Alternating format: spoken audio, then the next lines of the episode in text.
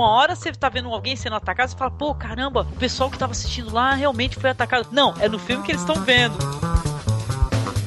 Ele quis ir pelo Brasil pegando experiências de escolas diferentes. Muita gente fala da escola, podia ser assim, podia ser assado. Aí qual foi a ideia dele? Ah, vamos ver o que, que o pessoal tá fazendo e registrar isso no documentário. Por consequência, as mulheres começaram a ingressar de novo no mercado de trabalho e não saíram mais. Então a mulher começou a se ter voz ativa de novo na, na sociedade inglesa a partir dessa greve. eu acho isso muito encantador, né, num filme. Ele consiga ter essas duas coisas. Ele diverte, é, mantém o interesse da gente pelo, pelo lado aventuresco e também essa discussão do lado humano, né, e social. Isso é uma coisa que é maravilhosa. Além de cinematograficamente ser um desbunde, né? Você está escutando o Masmorrecast.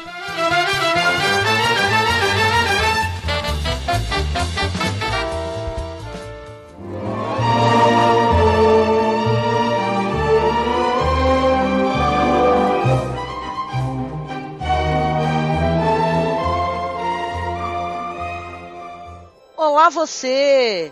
Esse é mais um MasmorraCast, meu nome é Angélica e hoje eu estou aqui com o Marcos Noriega. Tudo bem, Marcos? Tudo certo.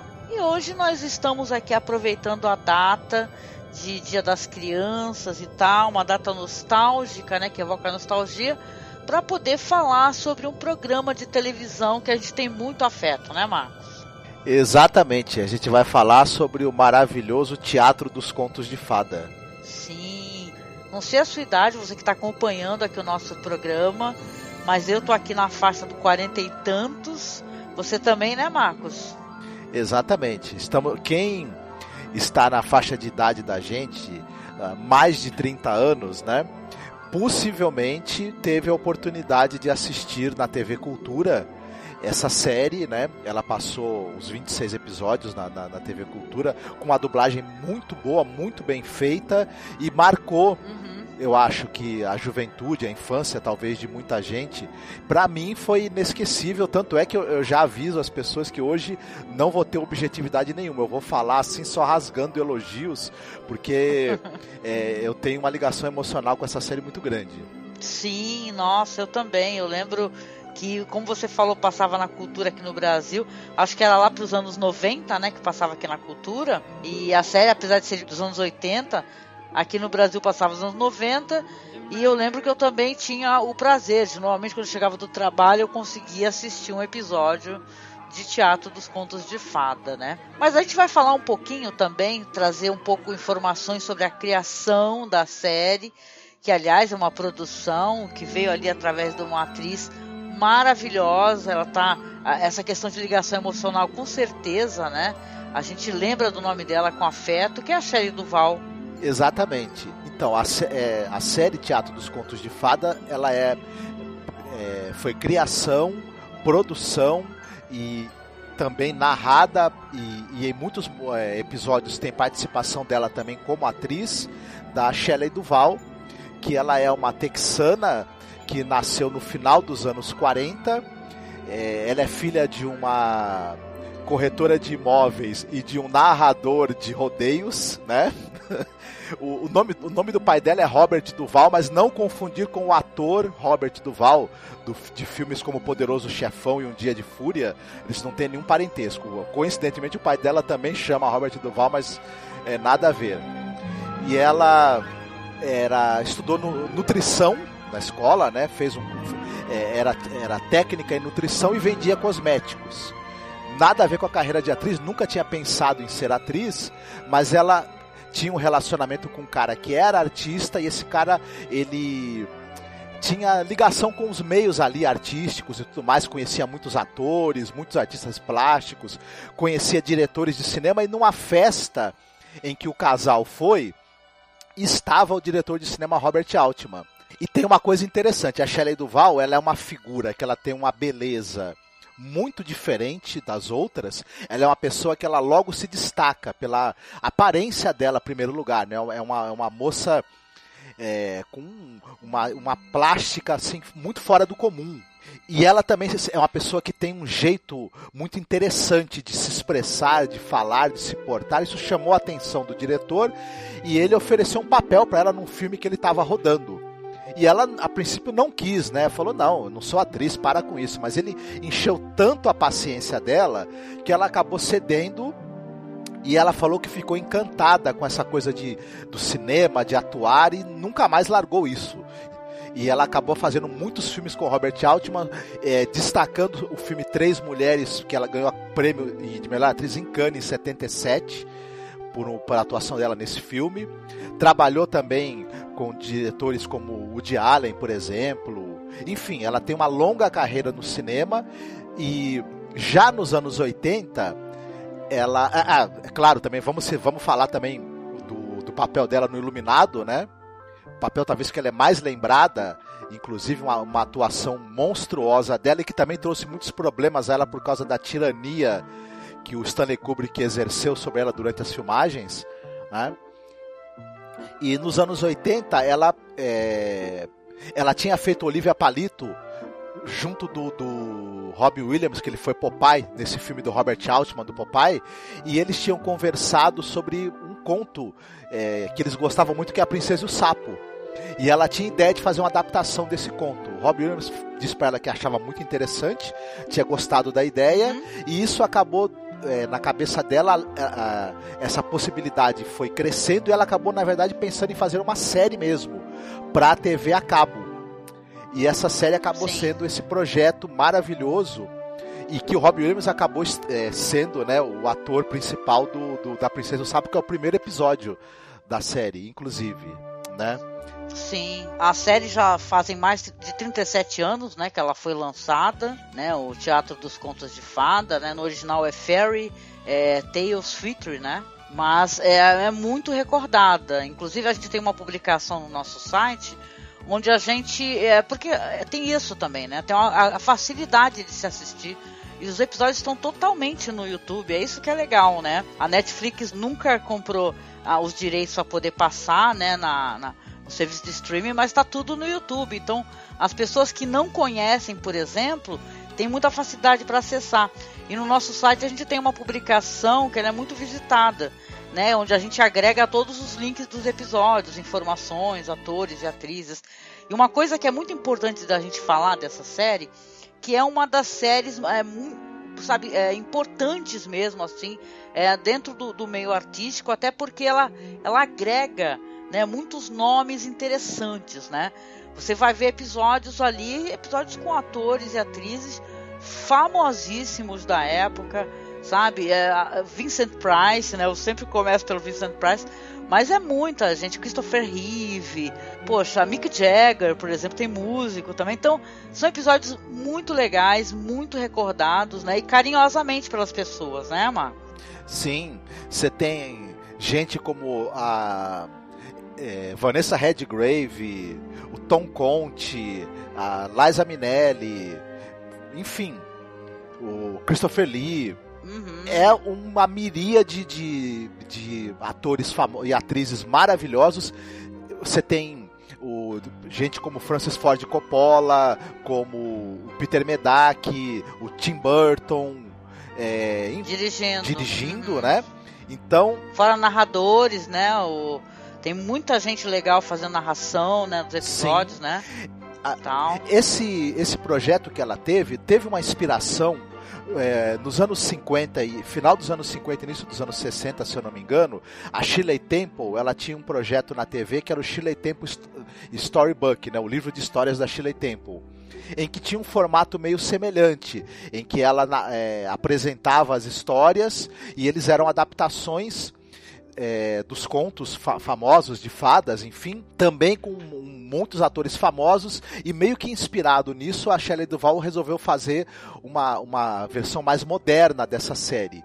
E Uhum. Além, além de, de, de, ser, de, de, ser feito mais de 20 anos depois da, da série da Shelley Temple, essa série tem algumas características específicas que ela se utiliza visualmente falando, a, a do, do, trabalho de vários ilustradores, tanto americanos quanto europeus, que é, ilustraram edições clássicas desses contos de fadas, seja do, do Anderson, do, dos irmãos Green, e alguns pintores famosos também, como o Gustav Klimt. Então tem essa característica. E outra coisa que essa série tem de muito interessante é que ela tem várias leituras. Ela tinha um, um pouco de grotesco, de bizarro, de humor, um humor que, que inclusive ele tem uma leitura para os adultos e outra leitura para as crianças. E Sim. E, então esse, esse pé que essa série tem no, no, bizarro, no grotesco, às vezes, no terror, ela é muito interessante. Ela, ela aposta na inteligência das crianças e ela aposta também que as crianças elas têm sensibilidade para curtir alguma coisa que seja mais ousada em termos narrativos e por isso que essa série ela, ela consegue também encantar os adultos por causa da grande qualidade e de certas ousadias que ela tem que agradam a gente que gosta de cinema, de audiovisual. É uma coisa interessante que é uma época também que as séries de TV elas não tentavam parecer filmes, elas não tentavam fazer o que o cinema faz. Elas tinham a linguagem própria da TV e buscavam um encanto dentro disso, né? Sim, sim. E interessante também que tem. São 26 episódios, né? Só que lá nos Estados Unidos, na verdade, tem 27, né? Tem um episódio que não saiu aqui no Brasil, mas também tá no YouTube, né? Que é uma espécie de especial também, onde a, a, a Shelley Duval ela tá numa festa com todo o elenco da série, produção, todo mundo. E ela, tipo, ela cai, bate a cabeça e ela vai sofrer ali uma, um julgamento, né? por ela ter reimaginado as histórias do, dos Green, né, por exemplo, né, do Anderson, né, e tal. E é legal também, você falou nisso, a, a série realmente ela, ela, ela faz uma, uma reimaginação, né, uma recriação, né, tem muitos diálogos modernos, né, nossa dublagem é maravilhosa, né, e tal. Eu tava até dando uma olhada nos episódios código original, mas a nossa dublagem é muito boa, sabe, de dubladores clássicos assim mesmo do, do né, da dublagem brasileira. E é engraçadíssimo, tem uns episódios que são hilários, né? Que é onde a dublagem fa faz assim a, a, transição né, perfeita né, para o humor brasileiro. E você está falando da leitura, da questão do, da linguagem infantil e da leitura adulta.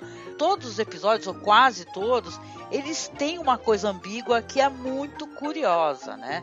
É, por exemplo, né, só dando um exemplo, o episódio, né, que é o primeiro episódio, que, é, que tem Robin Williams, tem a, a Terry, é a Terry Carr, né, o nome dela, se não me engano, que ela faz a princesinha ele o sapo tem uma coisa de falar que quer dormir com a princesa. O episódio tem umas piadinhas, né? E, ah, ele quer dormir com a princesa. Opa, mas ela fala, como assim? Não, pera, não dormir assim, né? Então é interessante isso daí, né? E até as paródias, né? Aliás, tem o cara do Monty Python, né? Fazendo a direção do primeiro episódio, né? Acho que direção e roteiro, se não me engano, né? Isso, Eric Idle, ele, ele é o roteirista e diretor do, do primeiro episódio e ele também aparece depois no Flautista de Hamelin como ator. E você tava citando essa coisa do, do, do, da ambiguidade, no episódio da Rapunzel, que é com a própria Shelley Duval e o Jeff Bridges, tem uma hora que ela fala assim para o Jeff Bridges, que é o príncipe, né? Mas você vai ter que me explicar o que é um homem, porque eu não sei o que é um homem, eu nunca vi direito. Aí o Jeff Bridges, o personagem dele, que é o príncipe, fala pra ela: Deixa eu subir aí que eu te mostro. Então é um negócio que pra gente que é, é adulto falava é. epa, né? É verdade. Não, nossa, nesse episódio então é hilário, né? Porque aí ela combina com ele, né? Fica tudo ali bem claro até. Fala assim, ó, vamos fazer assim, mas você não vem de dia, porque de dia minha mãe pode aparecer aqui. Mas você vem de noite, né? Aí depois do desfecho do episódio, ela tem o que? Um casal, né? De gêmeos, né? Então é, é interessante que realmente a série não tem essa essa ela não é muito pudica, né? Então, eu acho que ela é um retrato da época dela. Eu tava vendo ali a, a, o próprio diálogo aí que você falou da Rapunzel, da, da mãe, que é a bruxa, na verdade, né? Que sequestra, né? A menina, que leva a menina embora. Gina Rowlands, né? Que se eu não me engano, que faz a É mãe. a Gina Rowlands, isso, linda, tá maravilhosa. E ela fica falando que não pode confiar nos homens e tal, que homem isso, homem aquilo. Então é muito interessante, é muito interessante, né? Então tem esse negócio do cara de, de, realmente os episódios ter mais de uma leitura, né? Porque depois isso daí ficou uma coisa muito comum, não é? Nas produções, né? De você animações como Shrek, por exemplo, né?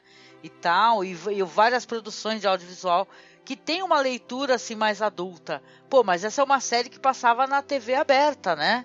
Tal, nos anos 90, então é, é muito interessante. Sim, o, outra coisa que eu acho que tem uma que é característica dessa série, primeiro que, como a gente falou, ela tem um elenco estelar e a interpretação é muito importante. Não é à toa que é teatro dos contos de fada. Então o, a, os atores estão em primeiro plano, ela é uma série que ela é, ela é bem cuidada, ela tem cenografia de, muito interessante, ela tem alguns efeitos especiais assim muito interessantes e divertidos, mas ela confia principalmente em ter diálogos muito bem escritos e deliciosos. Você se diverte muito com as falas dessa série e os atores, né, esses grandes atores que eles passaram pela série estão em primeiro plano, é, entregando algumas atuações absolutamente fantásticas. A, a Shelley Duval, como era atriz, então ela tinha muito esse cuidado de que o, a condução da história tinha que ser feita pela presença do ator. Isso é muito bacana mesmo e, e para mim é um dos pontos altos da série, inclusive. Aham. Uhum. E você falou do Christopher Lee, né? Que ele tá no episódio do garoto que saiu de casa para saber o que era o medo. E é muito engraçado esse plot, né? Justamente é um descendente do Vlad, né? Que é um vampiro, né? Ele é, é filho do feiticeiro do Drácula original, né? Então é, é muito interessante, né? Episódio, episódio que por sinal ele tem uns efeitos especiais que se você faz a revisão, né? Realmente os efeitos especiais eles são o que tinha na época, né? Mas é uma coisa que você entra na brincadeira, né? Porque não é para ser uma coisa realista, não é para ser uma coisa perfeita. O zumbi você vê que, que é, tem uma vibe humorística muito boa. É muito legal, né? Eu acho que só para completar o que a gente tinha falado sobre a Shelley Duval, além dessa série que foi sucesso e tudo. Teve, teve seis, ela teve seis temporadas, mas ela tem um número curto de episódios. São apenas 27, contando com esse episódio especial que você falou. Ela fez depois, na sequência, uma outra série que ela só com, com, é, com, histórias folclóricas americanas, também com um grande elenco. Essa série, se não me engano, não foi exibida no Brasil. E eu não assisti, infelizmente mas parece ser uma coisa que vale muito a pena também. E ela fez depois uma tentativa de fazer uma série com histórias de terror clássicas que gera mais voltada para o público adolescente e adulto. Essa série ela teve só quatro episódios e é difícil de encontrar, mas parece também que era de uma coisa de alta qualidade. Então é isso, foi, foi essa passagem aí da, da Shelley Duval pela TV enquanto produtora eh, e atriz, né? Sim, nossa, e olha que agora ela tá a, aposentada, né? Ela tá doente, inclusive parece estar tá com Alzheimer, né? E tem uma, tem uma história trágica, né? A Shelley Duval agora na, na idade madura, né? Ela, ela apareceu naquele do, do, do, Doutor Phil, né? Que esse cara, ele tem um programa, é um talk show. E ele era um cara que era do programa da Oprah Winfrey. E depois ele passou a ter um programa solo dele, que é um programa que fala sobre casos ali... É, polêmicos e tudo, e, a, e, teve um episódio que ele trouxe a Shelley Duval. É, ela tá visivelmente assim com a saúde debilitada e às vezes durante a entrevista ela, ela, ela falava coisas desconexas e ela recusou tratamento inclusive né porque ele tentou é, colocá-la ali na, no ar para ver se ela conseguia um tratamento para ela e tudo mais e e é muito triste realmente vê-la assim. E ele foi acusado de estar de, de tá usando a figura dela de maneira sensacionalista, o que é, é, aparentemente tem um fundo de verdade, né? Para uhum. ser franco. É, lamentável, né? Isso daí, né? Bom, mas é isso. A gente vai falar um pouquinho aqui sobre os episódios do Teatro dos Contos de Fada, curiosidades, né? O que a gente tiver acesso, né? Algumas histórias, como a gente falou, tem finais que são bem. tem a ver com a história original, acho isso até surpreendente como é o caso da Pequena Sereia, por exemplo, né? que a Disney transformou o final né, da história e a história do Hans Christian Andersen, como muitas histórias dele, tem finais tristes, né? Trágicos. Mas bom, vamos lá então comentar os nossos episódios favoritos. Sim, eu, eu, a gente já citou aqui o primeiro episódio da série, que é o conto do, do Príncipe Sapo, né? E esse episódio, para mim, ele é muito bacana. Primeiro porque ele tem essa coisa do, de ser dirigido e escrito pelo Eric Idle, então ele tem um pouco do sabor Monty Python desse humor uhum. meio nonsense e surreal, né? Que o Monty Python tinha, então ele, isso foi trazido um pouco para a tela. Tem uma atuação absolutamente incrível do, do Robin Williams, ele tá com aquela, com aquela, com aquela roupa apertada e aquela máscara de sapo, mas é um episódio hilário, delicioso de se assistir assim o Robin Williams é, falecido recentemente, né? Então essa é uma atuação dele que talvez muita gente não conheça e vale quem gosta dele, quem é fã dele, vale muito a pena conferir porque é um episódio maravilhoso, inclusive por conta da presença dele. Sim, a Terry Gar também tá maravilhosa, né? Para quem não recorda, é daquele maravilhoso filme de comédia que é o Jovem Frankenstein, né? Que é um Isso. filme engraçadíssimo e tal. Ela faz aquela personagem hilária lá, né? Que é a ajudante, né? Do, do professor, né? Então é um episódio realmente muito legal. É, tem, já acho que para mim ele já dá o tom do que a série quer mostrar, né? Que é esse humor e tal, né? É, não é uma série que ela se, se apega muito ao drama, ela, ela acaba mostrando coisas engraçadas dentro das histórias, né? É uma coisa meio camp, né? De certa maneira, né? Somente esse primeiro episódio, acho que ele tem uma coisa assim de ser, querer ser engraçado mesmo, né? Por exemplo, a, a princesa, que é uma princesa mimada e tal, mas ela fica falando algumas coisas que são coisas assim, tipo, ah, esse príncipe aí, ele só quer saber de pegar dragão, né? Aí depois o, próprio personagem do Robin Williams, que é o sapo, fica falando que o irmão dele não gosta de princesa, né? E gosta mesmo de ficar com os caras pegando o dragão, né? Então já fica é interessante isso daí, né? E tal, que o episódio coloca, né? E os servos também, né? Eles ficam. É... Tem um que é o, o cara lá que tá tocando a música lá, que fica falando sobre que, sobre que a beleza ela, ela um dia acaba e tal, que a beleza da rosa. Né? É, é, muito divertido. Esse episódio é engraçado, viu? Eu gosto bastante também. Sim, e você? Qual é o qual episódio você destacaria? Olha, aí depois desse vai ter o do Rumpelstiltskin, né? Que, é, que tem a própria Shelley Duval, que vai fazer a moça que. O pai fala, né, pro rei que, que ela tem a habilidade de fiar, é, fiar ouro, né? A partir de palha, né? Também tem uma uma vibe de humor, né? Que é hilário, né? Depois desse, porque esse primeiro, essa primeira temporada, ela só tem o quê? Dois episódios, na verdade, né? Depois na segunda temporada que realmente vai ter uma quantidade um pouquinho maior. Depois vai vir então Rapunzel, que a gente comentou um pouquinho com a, com a Jenna Hollands fazendo a bruxa. Tem a própria Sherry Duval também, que ela faz o papel da menina e faz o papel da mãe, né? Da menina. E tem o Jeff Bridges, que ele é, ele é o cara, ele é o príncipe da história, né? Ele é narrado pelo Roger McDowell, mas se eu for fazer uma, for destacar, eu vou num dos meus episódios favoritos, que é o episódio do Rochinol. Esse episódio ele é muito bonito, né? Do episódio do Rochinol, que é com Mick Jagger, a Barbara Hershey, né? Tem o Mako que é o Mako que fazia a voz do tio lá, do tio do Zuko, e o Edward James Olmos, né? Que eu sou louca por ele por causa de Battlestar Galáctica.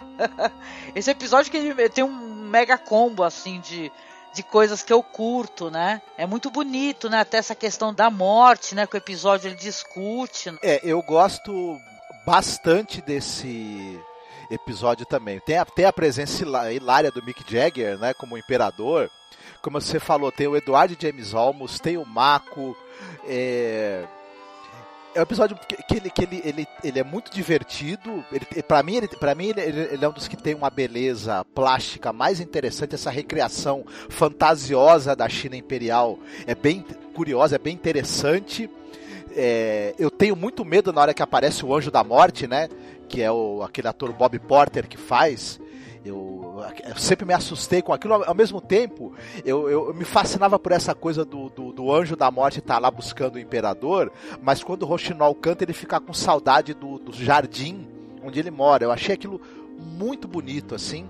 E, e é, é, uma delícia ver esses atores aí que a gente conhece de outros né, filmes tão interessantes. A Bárbara Hershey, que é do Hannah e Suas Irmãs, né, o, o Eduardo James Olmos, que você falou, que é do Battlestar Galactica e do é, Blade Runner. Enfim, um episódio realmente que é uma delícia. Também ficou muito marcado para mim. Sim, é um dos meus episódios é, favoritos mesmo da série que me emociona muito, né? Ele tem o Mechatronic, né? Aquele Rochinol, ele é um. Quem faz a voz, por sinal, é a própria série do Val. Né? Eu acho ele de uma beleza, é aquele negócio da morte, que aquilo é aterrador, né? E, e, o isolamento dele, porque o imperador ele é um cara cercado por pessoas que tentam entretê-lo, né? E, e, tem até aqueles banquetes é, que são até são engraçados, né? Tipo fazão recheado de peru, recheado, né? Que fica o cara falando tudo que tem e recheado com ovinho de codorna. ele vai comer aquele ovinho de codorna, né? Então é, é muito interessante, né? É, ele eu acho que ele é uma, ele é, ele é meio para mostrar isso, isolamento também da, do poder, né? Porque no final ele tá sozinho, né? E é, tu gosta de tudo que ele discute, né? Porque é, o, o Rochinol que encontra é a personagem da Barbara Hershey, né? Que ela, ela encontra na floresta o roxinol e aí ele acaba sabendo através de outras pessoas, né? Porque ele não anda pelo reino dele, o imperador, e depois ele acaba sendo substituído por uma máquina, né? Uma, um mecanismo de dar corda, né? Uma espécie de caixinha de música. Então é tão interessante, né? Porque aí você vê que todo mundo aprende a música da caixinha de, de música, a música que o passarinho canta na caixinha, porque o Rochinol ficou magoado, né? Que o imperador falou, o imperador e o chefe dos músicos falou que ele não era perfeito, né? Que não é, que ele era imprevisível, sim, né? E a vida é imprevisível, né, gente? Então, a, aquela vida dele cheia de previsibilidade, né? E a própria solidão depois da morte, né? Você imagina ele morrendo sozinho porque uhum. ninguém era digno de ficar próximo a ele, Sim. né? Então é tem, Interessante. Tem duas curiosidades também nesse episódio, que o Rochinol mecânico, ele, quem traz é aquele mestre da música, né? E, esse mestre da música é um personagem afetadíssimo, né? Ele tá todo maquiado. É o, é o rapaz, o, o Harold, daquele filme Ensina-me a Viver. É o Bud Cord. E o médico da Imperial que aparece também é aquele personagem que é o, o sábio cego do, do, da série Kung Fu. Então é uma, é uma coisa interessante, assim, a presença desse, desses atores ali. A, até você não é, tem dificuldade para reconhecer. O menino, o Bud Cord, eu, eu, só fui reconhecer depois, né, lendo no IMDB mesmo, né? Que ele tá muito diferente. Mas isso, isso que você falou é realmente. É, é um episódio que você me marcou muito também. Para mim, eu acho bem, bem bacana isso. E essa coisa do verdadeiro valor das coisas, né? A moral desse episódio é essa, né? O real valor que as coisas têm. Às vezes uma, uma máquina de, feita de ouro não tem o mesmo valor do que uma amizade, né? Verdadeira que você cultiva com alguém. Você pode ter o mundo inteiro aos seus pés, mas se você não tiver um amigo de verdade, a vida não vale, né? Nada. Exatamente, verdade, né? E você, qual episódio que você também gostaria de destacar? Na sequência teve o Bela Adormecida, que tem o Christopher Reeve, saudoso Christopher Reeve e a Bernadette Peters, se eu não me engano. Depois vem o Jack o Pé de Feijão, e tudo, mas, mas o episódio que a seguir que eu gosto bastante é o Chapeuzinho Vermelho, que é um episódio que tem o, o Malcolm McDowell fazendo um lobo mal que é para você se acabar, né, com uma maquiagem assim muito, muito curiosa, muito interessante. Esse episódio é, é, é, escrito pelo Mark Curtis, que é um cara que ele escreveu vários episódios da série. Ele era um parceiro da Shelley Duval e, e esse cara era muito bom de diálogos. Então, os episódios que tem a mão dele, todos têm diálogos assim maravilhosos. E ele é muito bom de, nos diálogos, ele definir um personagem. Como é que é, como é, que é o jeito dessa figura. E o lobo é um cara extremamente malandro, né? Pilantra da pior espécie, assim. E, e a maneira como os diálogos, né, a fala mansa e, e o, Lobo, o Lobo é uma coisa muito interessante como ele é feito nesse episódio, que ele é aquele cara muito simpático, muito envolvente, mas ele é um. ele quer te matar e te comer, né? Então tem muito isso da interpretação do Malcolm McDowell, de como ele passa de alguém tranquilo, afável, é, encantador, assim, que tenta te envolver, para um assassino de um momento a outro, né? É um psicopata muito bem é, delineado que tem ali nessa história. E é uma história para crianças, né? É verdade. Esse episódio tem uma atriz que eu adoro. Eu adoro essa, essa Mary Steenburgen. Eu acho ela muito, muito legal, né? É uma coisa que a série também tem, né? Ela não tem menor pretensão de colocar, a não ser um ou outro episódio, né? Que tem criança. Porque normalmente é adulto mesmo representando, ela faz a chapeuzinho vermelho, né? E era daquele filme Time After Time, que a gente gosta tanto. Como é que sai o nome aqui no Brasil? É um filme? século em 43 minutos. E isso é muito divertido, o personagem dela nesse Sim. filme. O pessoal vai lembrar dela também, acho eu, do De Volta para o Futuro 3, né? Ela tá no filme também. Ah, muito legal, muito legal, muito legal. Porque eu ficava contando a história aqui pro meu filho, né? Ficava fazendo a voz do lobo, né? então, uma história muito legal. E do, do Teatro dos Contos de Fada, realmente, para mim até foi surpreendente, né? Porque muita coisa depois de adulto, mais velho, que a gente viu quem é esse ator. Nossa, é o Malcolm McDowell, sabe? Você fica, caraca, né? Porra, tão maquiado que você não consegue reconhecer. A picardia dele está ali, né? É, por debaixo da maquiagem invisível, né? É, por debaixo da maquiagem tá o, o personagem do Laranja Mecânica lá, né? Isso mesmo.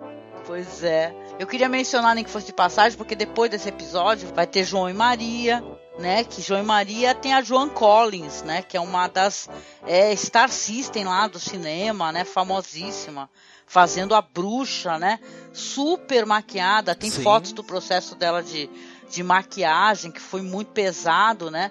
E as crianças, eu tenho é, Rick Schroeder, Schroeder, né? Esse menino ele é famoso porque ele é daquele filme O Campeão, né? Aquele drama O Campeão. Isso mesmo, isso mesmo, a menina do campeão. Exatamente. E a menina, é, é a, a irmãzinha, que é a Brigitte Anderson, ela é um desses casos assim de ator que morreu muito jovem. Né? Então, até uma história meio trágica. Ela morreu com 20 e poucos anos, sabe? Interessante, João e Maria, né? E tem todo esse background, né? De, por exemplo, a menininha linda, que é a personagem dela é uma coisa fofa, né, deliciosa. A atriz faleceu, né? Tão novinha. Sim, é verdade. E, e, e, esse é outro episódio que tem, tem essa coisa um tanto quanto, né, é, bizarra, porque a gente a bruxa quer comer, né, os, as duas crianças, literalmente, né? E essa coisa do canibalismo tá ali meio que até escancarado na, na no episódio, né? É um negócio muito interessante. É, é, é, é, bem, é bem bacana mesmo, e a Joan Collins ela tá matando a pau nessa. nessa é, é ela, ela faz aquela tanto a mãe dos, das, das crianças que quer se livrar delas, né? Que é um personagem uhum. assim mais frio e calculista e depois faz aquela aquela bruxa muito mais estriônica e ela tá muito bem mesmo no, no papel. É muito marcante, tá. né, a presença dela nesse episódio. Sim, sim. Realmente, né? Aí depois tem o Cachinhos Dourados e os Três Ursos, né? Engraçado essa, história, essa história, até o próprio episódio, eu nunca dei muita bola, né? Pro... pra essa história assim. Sempre achei meio bobinha, né? Nunca me importei muito, né? Com esse negócio da menina que, que vai é, comer a comidinha dos ursos, né? Mas foi legal fazer a revisão, né? E depois agora eu fiquei vendo também que tem o John Lithgow, né, que faz um papel também. A, a é Tatum O'Neill também faz um papel interessante, né? Eu gosto, é, principalmente porque eu gosto muito da Tatum O'Neill, acho ela uma atriz excepcional. Enfim, ela tem uma, uma carreira aí também muito boa, muito muito interessante e tem uma participação a pontinha da Carole King que é uma cantora também que eu gosto bastante. Eu, eu, uhum, é, eu acho interessante sim. você ficar caçando ali a hora que a, que a Carole King aparece, que ela faz, se não me engano, a mãe dela. Então é um episódio bacana, assim, eu, eu, eu gosto bastante. Acho bem divertida a família dos três ursos também. Aquela maquiagem deles, ela é muito hilária e a, a dinâmica, assim, entre, entre os membros da família dos três ursos é bem bacana. Eu gosto desse episódio. É, mas se eu fosse destacar, né, que eu, eu fui mencionando pra gente não passar batido, né, mas se eu fosse destacar um dos episódios que eu gosto, aí eu não sei se eu gosto porque tem a Liza Minelli, o Tom Conte, ou o que, né? Porque a princesa é Ervilha, pô, eu amo demais assistir esse episódio. E muito pra ver a, Liza Minelli, sabe? Que é muito legal, né? Ver essa, essa figura maravilhosa, essa cantora, essa atriz incrível, né? Aparecendo assim num numa, numa série infantil, né? O Tom Conte também, ele é um cara importantíssimo também. É, é um cara também que é muito famoso, assim, enquanto ator, é, naquele filme que a gente gosta, que é o Merry Christmas Mr. Lawrence, né, com o David Bowie, né, o Furio, né, aqui no Brasil. Isso. É, a dinâmica entre os dois, ela é excepcional nesse episódio, viu? É, é uma delícia ver os dois atuando. Então é, é um dos episódios que eu mais me divertia também e eu ficava encantado com o personagem dos dois. Assim, eu, eu gosto bastante desse episódio. E eu acho que ele tem um ritmo também leve de humor, ao mesmo tempo tem ali por debaixo essa, essa coisa romântica também que vai, vai, vai acabar acontecendo, né? Tem alguma coisa meio que de, de megera domada, de certa maneira, né? Enfim, hum, só que num, num, de uma maneira muito mais leve, né? Divertida, assim. Eu, eu gosto demais desse episódio também, viu? Sim, esse daí é uns que eu tenho. Eu sempre tô reassistindo no YouTube esse episódio, a Princesa Ervilha. E você, querido? A gente precisa citar, no episódio seguinte é o Pinóquio, né? Que tem o. Se a gente fosse destacar esse episódio, que tem a presença do Paul Rubens, né? Que é o famoso famigerado do Piuí, né? daquela fam famosíssima série também de, de, de humor para crianças, né? Então, e é um episódio interessante. Aí tem a, tem, tem a Polegarzinha, que tem a presença da Carrie Fisher. Só para mencionar, a Polegarzinha tem a Carrie Fisher e tem o Bugs Meredith né? A gente que é super fã do Bugs Meredith por causa de Twilight Zone, né? E tal, e eu, puta, é muito maneiro esse episódio, eu gosto muito também. Sim, é bem bacana esse episódio. Eu adoro lá o personagem ali dos dois sapos, não é isso? Lagartos, né? Que... Tem topeira, tem sapo. Uhum. Né? O Bugs Meredith, que eu lembro, ele faz o Senhor Topeira. Isso, exatamente. E eu, eu gosto muito, eu acho a maquiagem desses personagens muito interessante, muito bacana. Inclusive, eu, eu gosto desse episódio também, da, da maneira como ele foi também tratado o visual dele, os efeitos, a maquiagem, me agrada bastante. Mas se eu fosse destacar um que eu tenho paixão, é o Branca de Neve e os Sete Anões, né? Que esse daí, para mim, é um dos melhores, assim, da série, né? Cara, esse episódio realmente é uma coisa maravilhosa, né? O episódio é um combo, né, de gente foda trabalhando. Tem a Elizabeth McGovern, que quem é, vai lembrar dela, gosta de Downton Abbey, ela faz a mãe lá do Downton Abbey, sabe? Essa série aí que é mó insensada, né? Ah, mas caraca, quem tá maravilhosa na série. Tem Vincent Price, né? Fazendo espelho, mas é a Vanessa Redgrave, né? Puta que pariu, né? Ela tá uma coisa do outro mundo, né? Fazendo a, a rainha malvada e vaidosa, né? Nossa. Ela rouba o episódio, a gente fica torcendo por ela. Ela tá simplesmente maravilhosa, porque a Elizabeth McGovern, ela é uma gracinha, né? Ela é uma coisa muito fofa, mas não dá para comparar a presença e a atuação da Vanessa Redgrave, né? Ela é uma força da natureza.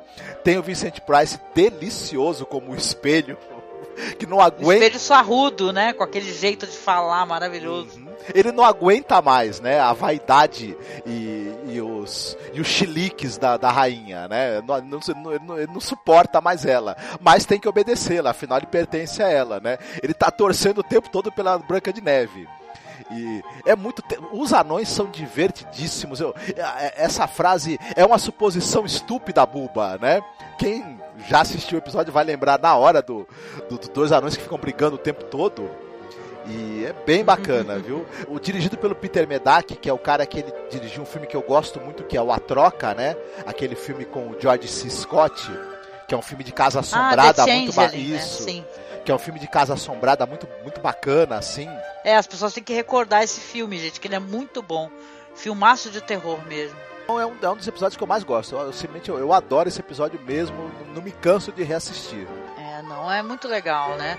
Depois desse, para mim vem um outro que é lindo, maravilhoso, que é um dos que eu gosto muito de reassistir, que é a Bela e a Fera, né? Poxa, o, o a Bela, a, a filha, né, é a Susan Sarandon, né? Que tá muito linda. É engraçado, a gente tava conversando que a gente acha ela até mais bonita ainda agora, né? Que ela tem, ela é uma mulher muito, é muito interessante os traços dela, né? Os grandes olhos. E tem o Klaus Kinski, que caramba, eu sou apaixonada pelo Klaus Kinski, ele faz é, tanto o príncipe depois como a fera, né? E tem a Angélica Houston, que também faz uma das irmãs, né?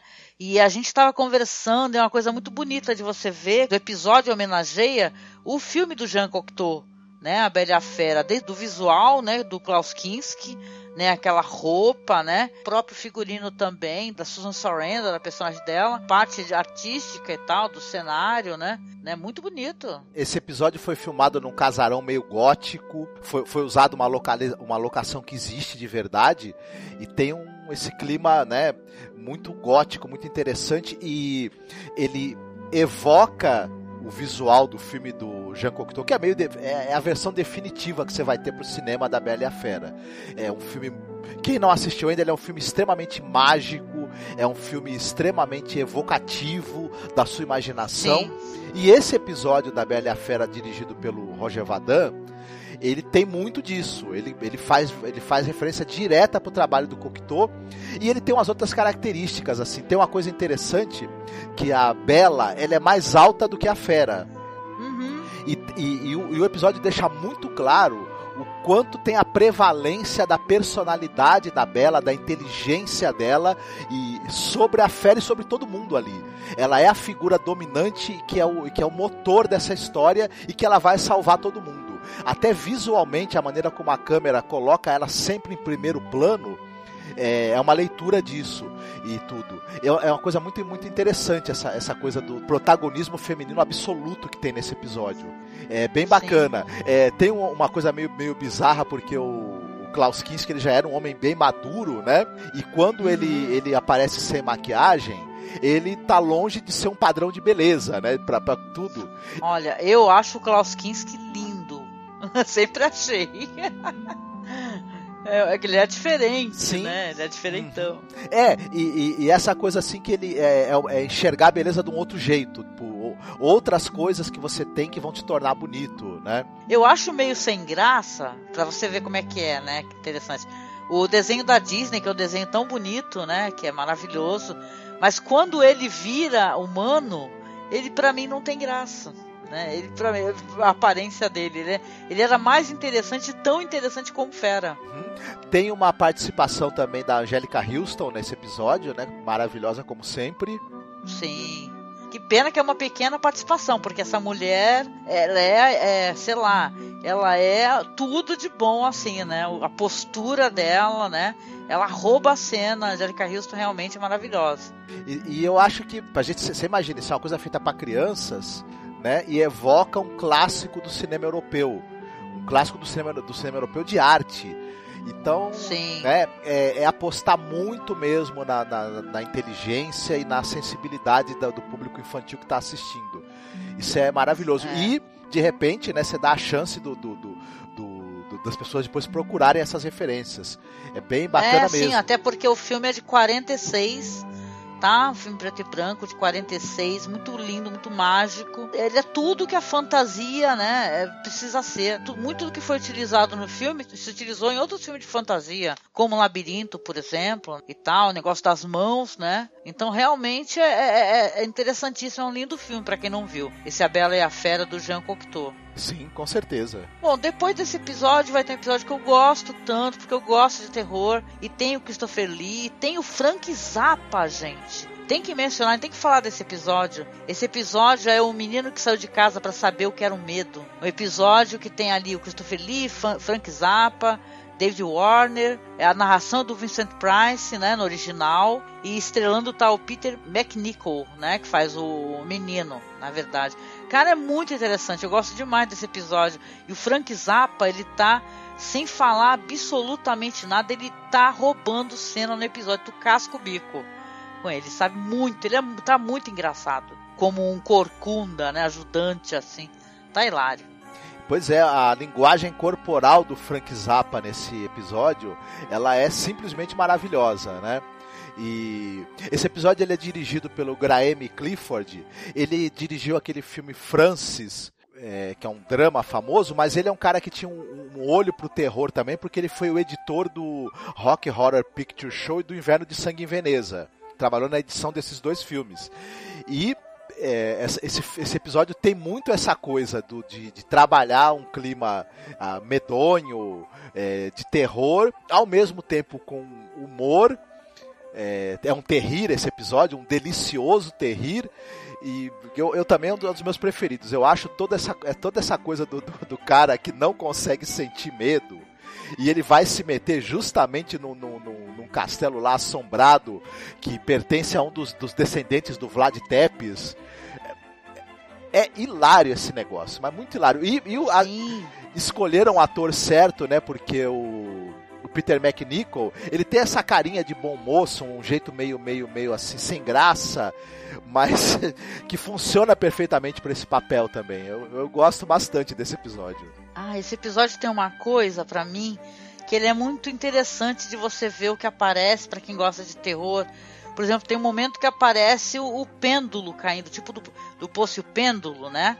Ele fica atravessando a sala, que ele tem, que o rapaz ele tem que ficar no castelo por três noites, que o castelo está amaldiçoado, né? E vai ser a, a, a, assombrado por vários tipos é, de entidades, e vai ter ghoul, por exemplo, né? Aqueles seres assim que são zumbis, canibais.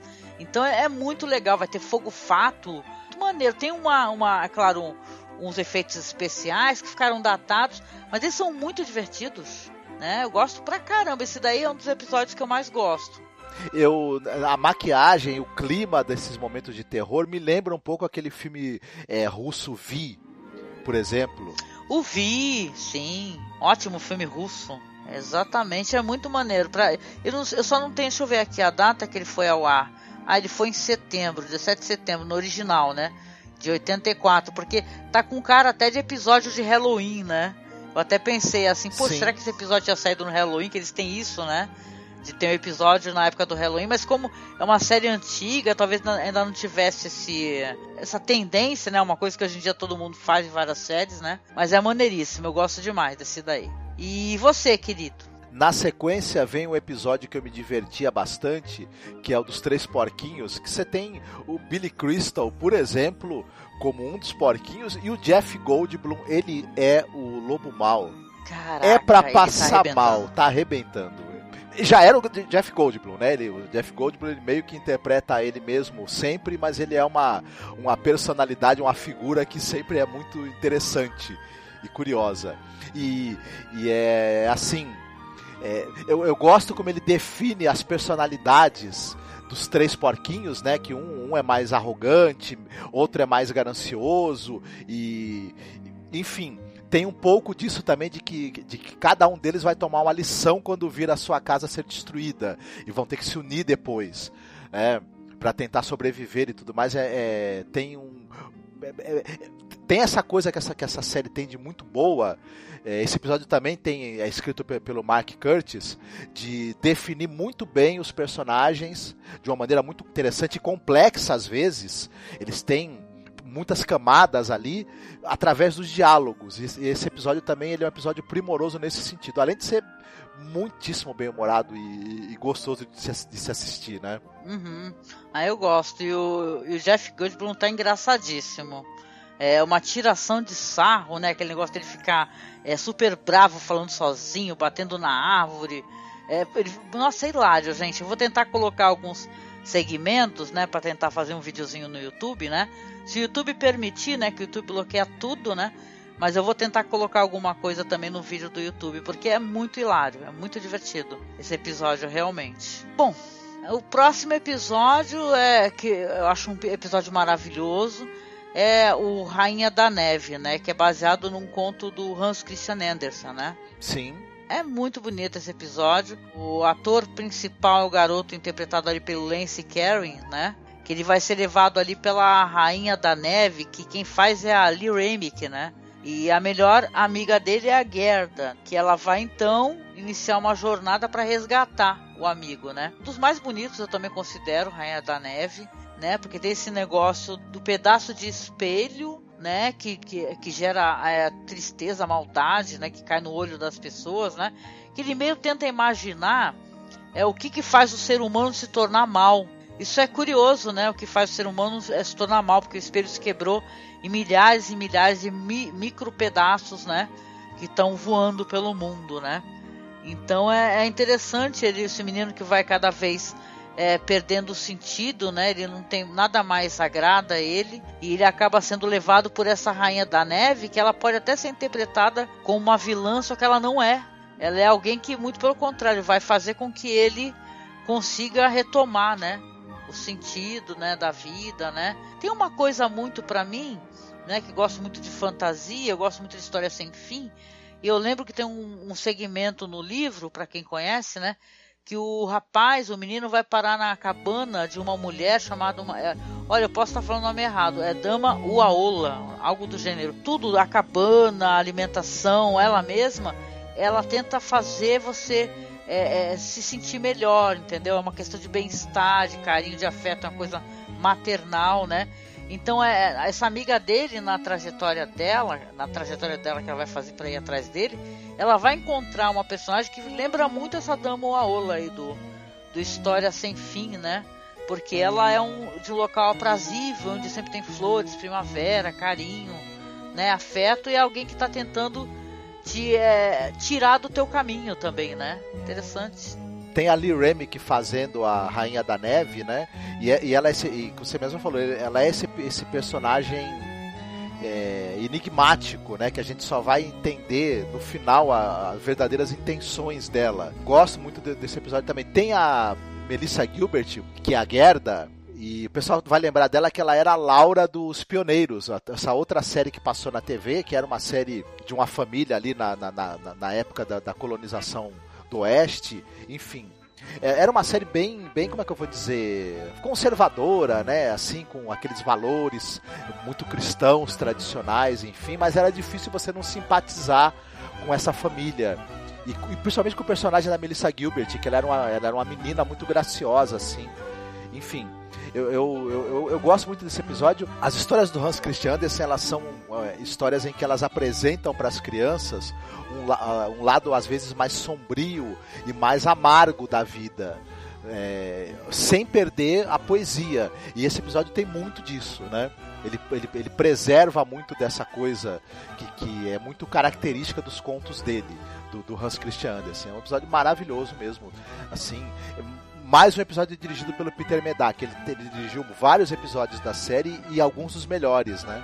Sim, nossa, muito legal. Tem a Laurie Hutton também, que é uma atriz, modelo incrível também, que ela também faz o papel da. A Dama do Verão, né? Uma coisa assim. Isso, essa mulher da cabana, exatamente, ela mesma.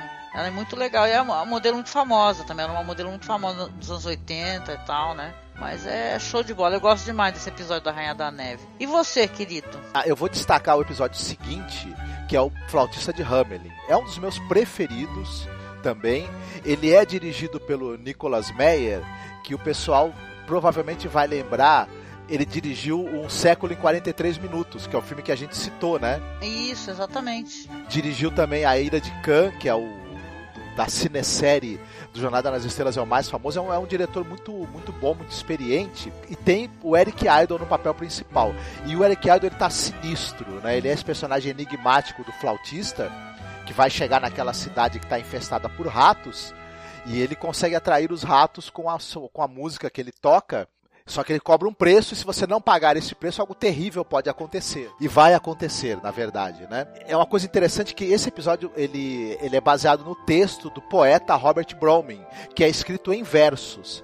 O episódio não é todo falado em versos, mas um dos personagens, que é o cara que é tipo o prefeito da cidade, ele fala o texto dele em versos muito semelhante a como é a fa as falas dele no poema do Robert Browning. E, e, é muito interessante, muito bacana isso, assim. Eu gosto bastante desse episódio. Eu gosto também. Acho que tem um, um clima sinistro nessa história, porque esse negócio da, das pessoas não cumprirem as promessas pro flautista, né? E ele vai lá, leva todas as crianças, né? E tem esse final meio tétrico, né? Porque é, é, tem, é um cara que está contando a história para um filho, né? O, que é inclusive é interpretado pelo Eric Idle também, né? E a criança até está chorando, né? Então é meio é, depressivo, né? O episódio. Eu acho assim, interessante e depressivo, né? E assustador, né? A única criança que não vai é a criança que ela tem, que ela tá mancando, né? E tal, e ela não consegue chegar a tempo, né? E fecha-se a porta lá depois que o flautista passa. É um tremendo episódio, apesar de ter um visual muito interessante, né? Tá falando de inspirações, né?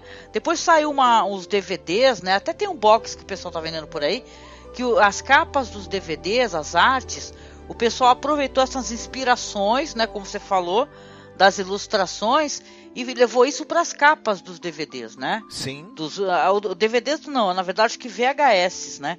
Então é muito legal, né? Até queria ter isso, viu? Vale muito a pena. É bacana mesmo, viu? Pena que eles lançaram um episódio por DVD, né? E sai meio caro, né? Você ter a série toda. É, não, agora aqui no Brasil parece que sai um box que nesse box aí tem é, três ou quatro, na verdade não, cinco DVDs, né? E esses DVDs aí eles é, englobam todos os episódios, né? Menos esse episódio especial, né? mas tem todos os episódios e tal. E parece que está até num preço acessível para quem quiser procurar. Interessante. no Mercado Livre, né? E tal, né? Até gostaria de ter isso na verdade. Uhum. Para mim vale muito a pena, eu não sei como é que tá, como é que estão esses DVDs, porque a qualidade da imagem, que é uma coisa muito, né? Porque assim, você pega esses episódios da TV Cultura, que é justamente os episódios gravados que alguém fez por hoje pro YouTube, várias pessoas, e a qualidade é super baixa. Nos originais em inglês, a qualidade está um pouquinho melhor. Então, é para você assistir dublado, não sei como é que tá a qualidade disso daí, né? Queria até esse feedback, se alguém tiver, avisa pra gente que eu tô muito interessada nesse box. Sim. Mas vamos lá então, o próximo episódio é, vai ser o Cinderela, né? Que para mim também é um dos, é um dos meus muito queridos, porque é, Cinderela tem a Jennifer Beals, né? Que é a atriz do Flashdance. Sim. É. E o Metal Broderick. E o Metal Broderick. E detalhe, tem a Jennifer Beals, Metal Broderick, tem a Jean Stapleton, faz o papel da fada. Tem um outro elenco também, tem uma atriz muito famosa de comédia, acho que não sei se o nome é Ivy Arden, um negócio assim. Mas é engraçadíssimo, porque o, o Matthew Broderick, ele tá com os mesmos trejeitos, né? Até você vê que é uma questão de atuação, do Curtindo a Vida Doidado. A hora, o jeito que ele para, o jeito que ele olha, o jeito que ele se posiciona. Então isso é engraçado. A Jennifer Bill, você vê que ela tá atuando e tal, aquela menininha doce. Aliás, essa atriz, né? Ainda mais na juventude, faz tempo que eu não a vejo, né? Ela era daqui, de, daquela série Airworld também, né? Sim. Ela tem uns, uns olhos amendoados, lindos, né? E inspira aquela doçura, né? Nela, nessa atriz. Então ela tá uma coisa fofinha, linda, maravilhosa, fof... né? Mas assim, o, o Matthew Broderick, eu acho que ele tá é, é como se tivesse vestido uma roupa de príncipe no, no cara do Curtindo a Vida Doidado. Isso é bizarro. pois é. Eu, eu, gosto muito da, da atuação da fada.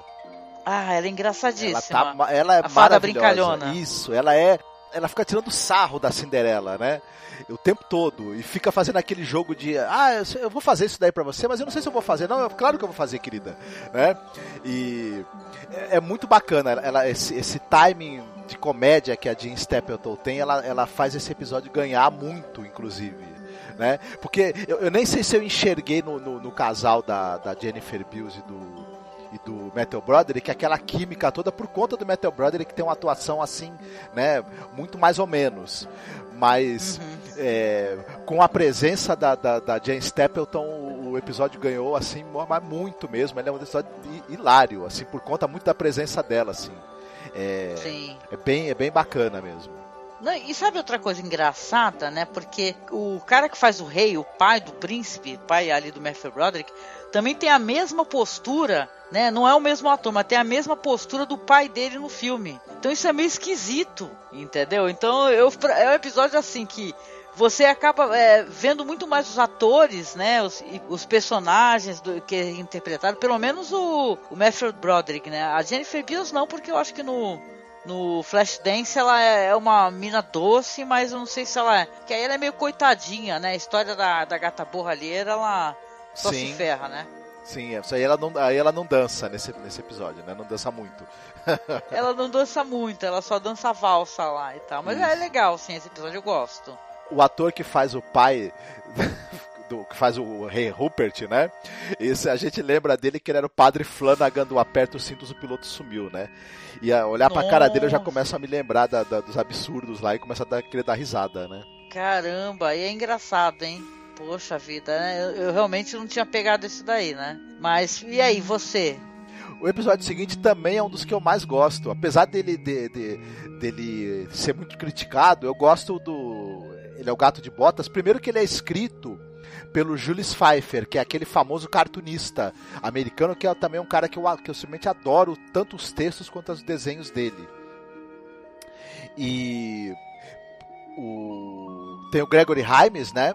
E tudo mais. O cara, que é o, é o Ben, o ben Vereen, que faz o gato de botas, ele tá absolutamente hilário sabe? Tá. Ele tem essa coisa de, de ter esse jeito maroto, esperto dele, ao mesmo tempo quando ele faz os trejeitos do gato, eu acho muito bacana e também tem a, pres a, presença do Brock Peters, que é o, o, o, ator que ele fez o personagem do, da, da, daquele rapaz negro do filme O Sol é para Todos, né? Que ele tá sendo acusado de assassinato, enfim. E, uhum. e, ele faz o ogro. O momento desse episódio em que tem o embate entre o gato de botas e o ogro e o diálogo e os diálogos absolutamente é, bizarros que você tem durante esse, esse, esse, encontro deles, né? Quando o gato de botas vai lá tentar vencer o ogro e vencer na esperteza, já que pela, pelo, pela força seria impossível. É, o ogro ele é totalmente neurótico, né? Ele odeia todo mundo, ele, ele devora animais e pessoas porque, porque ele, ele tem raiva o tempo todo, né? De tudo. E isso é muito engraçado e muito interessante. É, esse, esse, esse mau humor eterno desse, desse, desse, personagem. Poxa, tem uma atriz que eu gosto muito que é a Alfie Woodard, né, que faz a princesa, é uma atriz americana muito famosa, né? De séries, de filmes. Aliás, uma coisa que a gente não tá falando aqui, eu acho que isso é muito importante, na verdade, nesse episódio. Que é um elenco de predominância negra, né, no episódio, né? Tanto tem o Gregory Hines, que é um ator, que é dançarino. Você falou do Ben Virin, que é um que é também ah, é dançarino, conhecido muito pelos musicais da Broadway. Então é, é, é, muita gente. Você vê uma história com representatividade negra, né? Então isso é muito importante, né? O Gato de Bota. Não sei o que o pessoal critica, né? Que você falou, mas eu acho o episódio maravilhoso, porque o Brock Peters, né, fazendo o gênio, cara, ele dá, ele é, é um dos que eu tinha até medo. Saca? Esse personagem dele dava um medo, né? O ogro, né, malvado. Você sabe que no final vai dar tudo certo, né? Mas ele, é, aquele gato, né? O, o Ben Vereen tá arrebentando, né? Interpretando até momentos que ele fica fingindo que é um gato. O gato se arrasta nas nossas pernas, né? Gregory Hines está fazendo um personagem marrento, chato com uma porra, né? E fica o tempo todo falando assim: é, esse é o plano. Quando ele fala alguma coisa, é, você é o dono desse reino? Ah, pô, esse reino é maravilhoso. Esse é o plano. Ele fica respondendo isso. E a personagem dela, da Alfie Wooder, ela fica falando: Você gosta de sorvete? Eu gosto. Aí ele responde: É, eu gosto. Aí eu já, já cola com outra pergunta: Ah, eu gosto de ficar no palácio sem fazer nada. E você? Ah, eu gosto. Então fica tendo isso, é muito engraçado. Né? Eu acho que tem um tom de humor muito legal esse episódio ela é a tia Josefine, né, dessa, da série nova aí das desventuras em série do, da Netflix.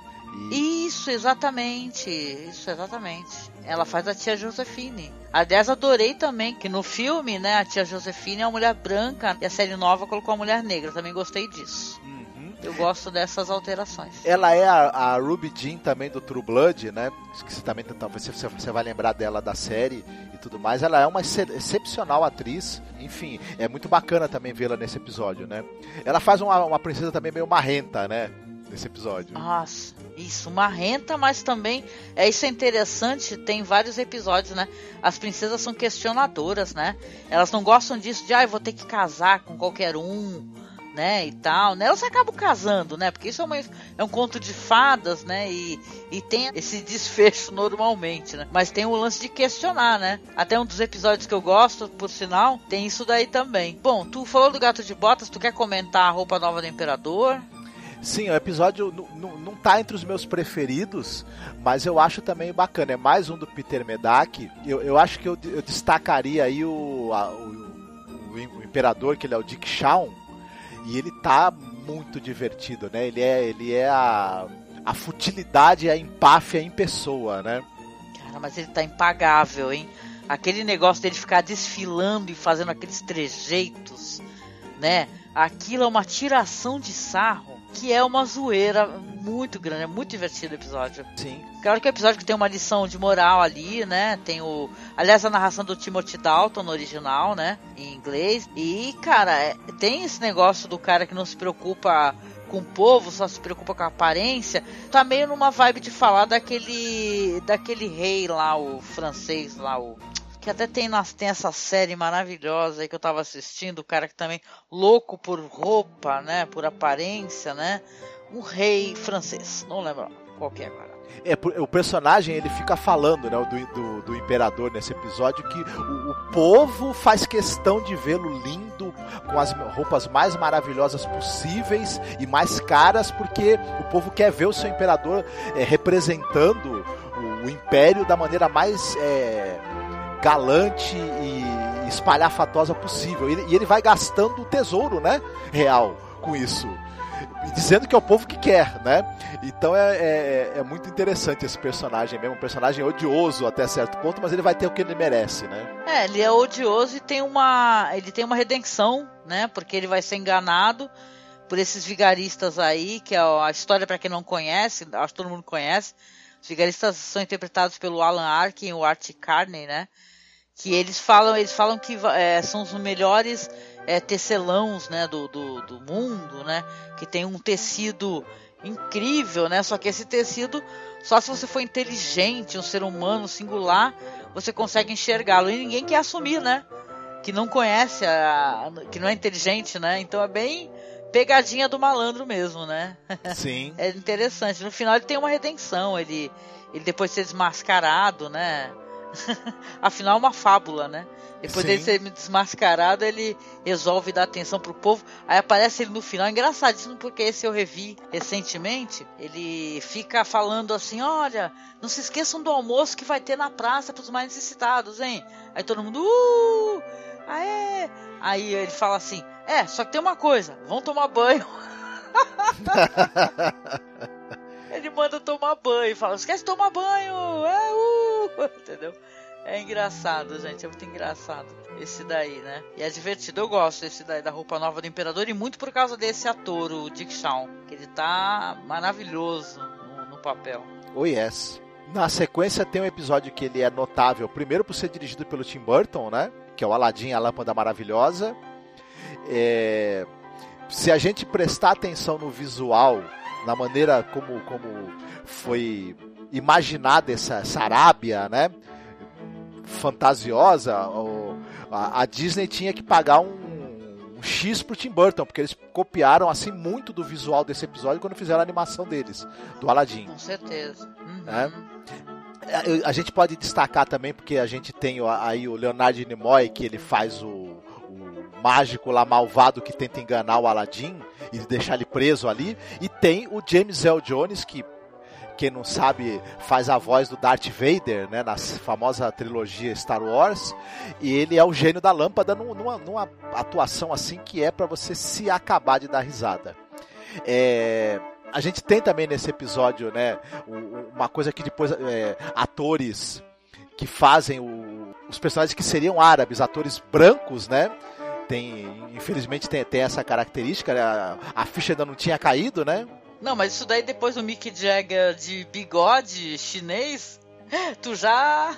Suspensão de descrença fica no auge. Se tem, se tem o Mick Jagger fazendo um chinês, pode ter o Robert Caradini e a Valerie Bertinelli fazendo dois, dois árabes, né? Bom, enfim.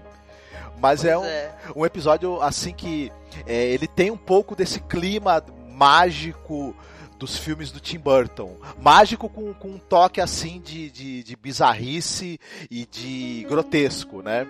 E a, a uhum. figura do. É interessante o visual do, do gênio. Ele se aproxima muito do visual mesmo dos, dos jeans. Desses, desses seres ali da, da, da da, da, da, cultura árabe, tudo que são seres a, a, princípio malignos, inclusive, né? Sim. E, uhum. o, e, ele, e ele é engraçado que ele também, semelhante à fada que a gente viu no, no na, na, na Cinderela, ele tem essa coisa de ser meio brincalhão, né? Ele faz as coisas do Aladdin, mas tirando sempre um sarro dele e sempre lembrando do, ao, ao, ao amo que na verdade ele não é o Shade, né? Tudo é bem, é uhum. é bem bacana esse episódio. Sim, é legal mesmo, eu gosto também. O próximo episódio é um dos meus favoritos, aí seria, entraria no top 10 com certeza. Que é a princesa que nunca sorria. Esse episódio tem a Erin Barkin, né? Que, caramba, é uma atriz que fazia tanto sucesso aí nos filmes dos anos 80, acho que 90 também, né? que era uma atriz de comédia também, ela fazia comédias. E eu gosto muito do episódio, tem o Howie Mandel. Então, Howie Mandel ele era responsável por aquele desenho maravilhoso, Fantástico Mundo de Bob, né? Que eu adorava, passava também no SBT. Eu sempre acompanhava. Super jovem nessa fase, nos anos 80, né? Tem a Sofia Coppola, tá acreditada ali como Domino Coppola. É um crédito meio, né? Não sei porquê. Esse é narrado pelo William Daniels e é uma história, para quem assistiu, né, da, da princesa, que ela fica é, questionando isso daí. O pai não, é de um, de um cara sisudo, sério. Ele quer que todo o reinado dele seja de pessoas sérias também, de pessoas austeras.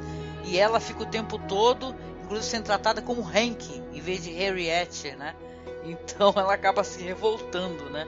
E tem um pessoal de How que ele é um bobão, assim, né? Um cara bem humorado, quer dar risada, fica dando risada aquela irmãzinha.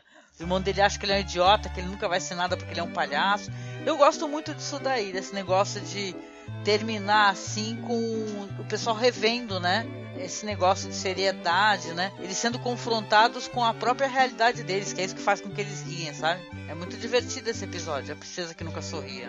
São os ricos enfadados, chatos, e que aprendem com um cara que aparentemente é um loser, né? Um sujeito que não tem nada na vida, mas tem alegria, bom humor e, e, e prazer na vida e aprendem a, a, a, se desprender um pouco da sua da, da, da sua pose real, da sua empáfia para poderem se divertir um pouco e achar, achar o que tem a graça na vida né? Uhum. Ele acaba mostrando para eles que eles têm tudo, né? Tem dinheiro, tem poder e ao povo não é dado nem o direito de ser feliz, dar risada, brincar, né?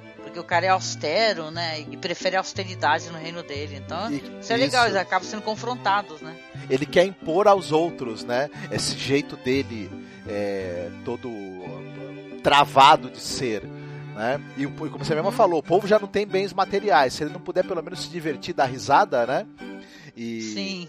Então essa história é bem, é bem interessante mesmo. Tem uma reflexão aí também sobre o poder aí, né? Que é bem bacana. Eu, eu gosto muito da, da, da, Ellen Barkin, ela tá meio subida, mas ela tá na televisão, né? Na verdade, não tá uhum. mais no, aparecendo muito no cinema. E, Sim. E, e, o, e o Howie Mandel, ele tá com aquela, com aquela risada solta nesse episódio que ela é meio contagiante, né? É verdade. Não, e ela tem esse negócio de. Ela, ele resolve acatar o que ela quer, que ela quer que leve o que o rei leve pessoas que a façam rir, né, no castelo. E só que, porra, ele vai dar a mão dela em casamento. Ela fica bem puta que você fala, porra, como assim, caraca? Tu, tu quer me fazer sorrir assim? Tu vai dar a minha mão em casamento, né? Aí ela fala, não é porque o cara é um comediante que eu quero casar com ele. É, ela fala. Muito pelo contrário, negócio assim. Ela, ela meio que passa, pensa assim, tu traz o cara para contar umas piadas e tu me dá em pagamento, é isso? É, é foda. É, enfim, esse, esse pai dela é uma figura assim problemática mesmo. Né? Sim, sim, sim. Bom, agora a gente vai falar um pouquinho do Dorminhoco, que é esse Dorminhoco ele é dirigido pelo Francis Ford Coppola, né? Esse daí tem o Harry Dean Stanton, e caramba, é, um episódio legal, é interessante, né? Não é um dos meus favoritos. Você gosta desse Dorminhoco? Eu gosto do, do, do, desse episódio, principalmente por conta da presença do Harry Dean Stanton, que ele realmente ele tá incrível nesse episódio. É, é curioso também a gente ver né, um, um episódio de TV dirigido pelo, pelo Coppola, né? E eu acho que nesse episódio aí ele, ele ensaiou algumas coisas que ele iria depois utilizar, que ele ia fazer depois. No, até no Drácula de Bram se você vê essa coisa desses cenários pintados, é, é, é interessante. Aí algumas é, coisas da narrativa que ele acaba utilizando, que a gente vai ver depois em outras coisas que ele vai fazer mais para frente. E uhum. Então é um episódio que eu acho que, que ele é interessante tá, tá meio que por conta disso. Por, é, vale a pena conhecer para saber o que, que, o, que, que um cara como Coppola andou aprontando na televisão. Né? Sim, sim. É bom. Eu acho interessante, mas não é um dos meus favoritos, não, para falar a verdade. Eu gosto muito, por exemplo, desse daí, que é um dos penúltimos episódios da série, né? que é a Pequena Sereia. Mas é porque eu tenho um apreço muito grande pelas histórias do Hans Christian Andersen, sabe? Eu gosto muito. São histórias trágicas, né? Nem todas as histórias são leves, mas eu gosto dessa história e a Disney ela, ela subverteu muito o final, né? Essa é uma história que no final realmente a tragédia é, é, que, né, que tá se avizinhando, ela acontece. Né, que ela não consegue fazer com que o príncipe se apaixone. Esse episódio aí a sereia conheço essa atriz, é a Pandalber, e ela se apaixona por quem? Pelo Treat Williams, que é o cara do Hair, né? Que está depois namorando com quem? Ellie Mirren. Exatamente, tem a Helen Mirren nesse episódio e é uma característica interessante que você citou e acontece na, em outros episódios da série. A Shelley Duval, apesar dela ter uh, ela, uh, as histórias que estão ali, o corpo das histórias é mantido, inclusive com finais muito semelhantes aos, aos originais. Eles é, introduzem diálogos, evidentemente é, completam ali as lacunas para ter uma, uma narrativa que funcione no, no 45 minutos, uma hora né, de, de duração, mas ela. E, e, também trazem alguns subtextos, mas eles mantêm a leitura principal ali, original do conto. É, isso é muito bacana também, porque dá a chance da criança conhecer a história como ela era, mesmo com as pretensões que o autor tinha. Né? Sim. Né? Não, e uma coisa curiosa também, esse episódio tem umas coisas é, que são até tétricas, né? Porque essa sereia, né, a história, né, para quem todo mundo conhece com certeza, é, ela vai pela primeira vez para a superfície para ver como é que é o mundo, né?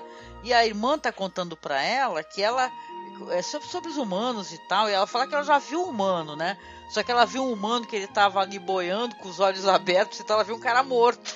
Isso. Entendeu? Então isso é meio bizarro, né? A bruxa, quem faz, uma atriz chamada Karen Black. Que... Ela tá no Sem Destino, no, no Easy Rider. Então a gente, na verdade, acaba é, vendo assim o jeito como eles imaginaram o fundo do oceano, né? E os cabelos voando, né? E tem algumas cenas noturnas, claro, né? Porque é complicado você mostrar, apesar de ter cenas externas bastante, né? É, tem algumas cenas noturnas do barco, né? Para ter uma coisa mais teatral. Eu acho bonito isso daí, é uma história bonita, uma história muito triste, né? Essa atriz que faz a, a sereia, eu acho que ela tá atuando muito bem apesar de eu não conhecer a, a não conhecer muito a atriz, ela passa toda a dramaticidade, né? E tal, é uma história linda, né, Pequena Sereia, né? Sim, é uma história bem, bem bacana e, e essa história do encontro de dois mundos, né?